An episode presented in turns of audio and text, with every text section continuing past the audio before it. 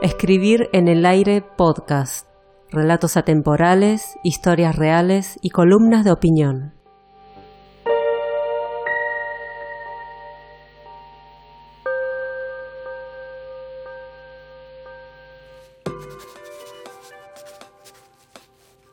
Querida mía, en primer lugar te pido perdón. No, esto no está bien.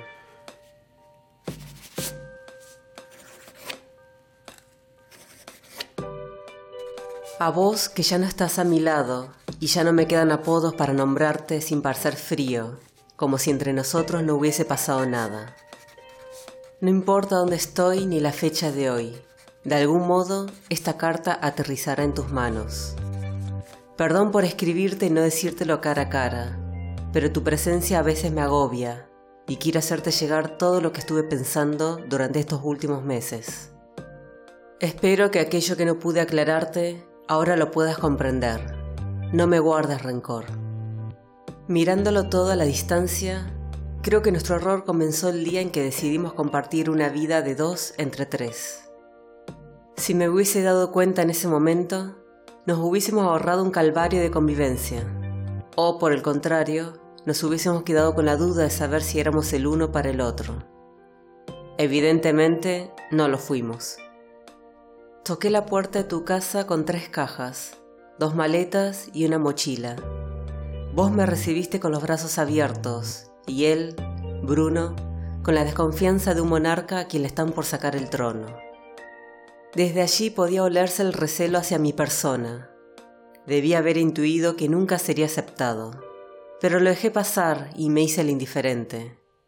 Hacia la noche las cajas estaban desarmadas y ya estaba oficialmente instalado en tu departamento. En tu departamento.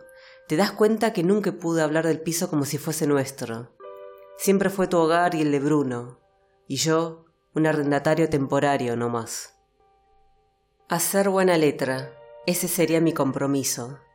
Seguro que vos esperabas que todo fluya de manera natural, pero el esfuerzo era artificial, casi obligado, como el primer domingo en casa en que te prometí prepararte un asado. No quería parecer poco hombre al admitir que no tenía ninguna habilidad en la cocina, menos en la parrilla, y aún así cociné unas carnes a las brasas que de suerte principiante no salió tan mal. Incluso para Bruno, quien escondió un hueso dentro de la pantufla como quien entierra las sobras para comérselas otro día. Vos te reías esa mañana al ver mi cara entre sorpresa e indignación cuando me clavé el hueso en la planta del pie. Y después me dijiste que no sea exagerado, que no pasa nada. Por segunda vez dejé que no me perturbara, al igual que tu tibieza. Pensé que era solo cuestión de tiempo y de costumbres. Luego del episodio ocio, le llegó el turno a mi documento. Es tu culpa, me dijiste y tenías razón, lo reconozco. Salí apurado de casa y dejé mis pertenencias sobre la mesa ratona, al alcance de Bruno y él, como si quisiera borrar todo rastro de mi identidad, se comió la parte del DNI que tenía mi foto de dormido, con papada, pelos enmarañados y fondo blanco. Vos te reías, claro, no tenías que hacer todo el trámite engorroso para sacar un duplicado. No es tan grave, me volviste a repetir. Siempre te pusiste de su lado. Acá el torpe, el inútil, el que sobraba era yo. Incluso saliste en su defensa cuando rompió mi corbata favorita, esa que me dio mi viejo cuando me recibí en la universidad. Me cuesta creer que no te dieras cuenta que él estuvo en contra de mí todo este tiempo, que hizo de la convivencia un espacio imposible de vivir. Y cuando pensé que me habías entendido, que sabías lo que significaba para mí ese pedazo de tela al que solo usé en mi graduación, me reprochaste que me estuviera comportando como un niño. Otra vez por cuarta ocasión lo dejé pasar. Bruno solía esconderse debajo de la mesa cuando nuestras voces se elevaban más allá de los decibeles acostumbrados. Se sabía culpable, lo vi en sus ojos redondos cristalinos, pero nunca lo admitiría.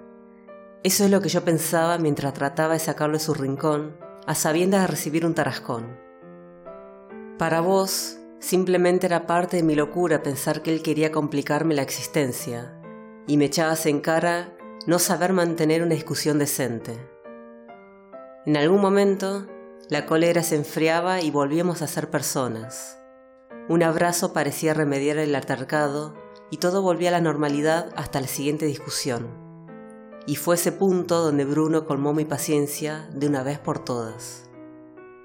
Aún me cuesta entender por qué reprimiste tu enojo solo para que él no se sintiera mal.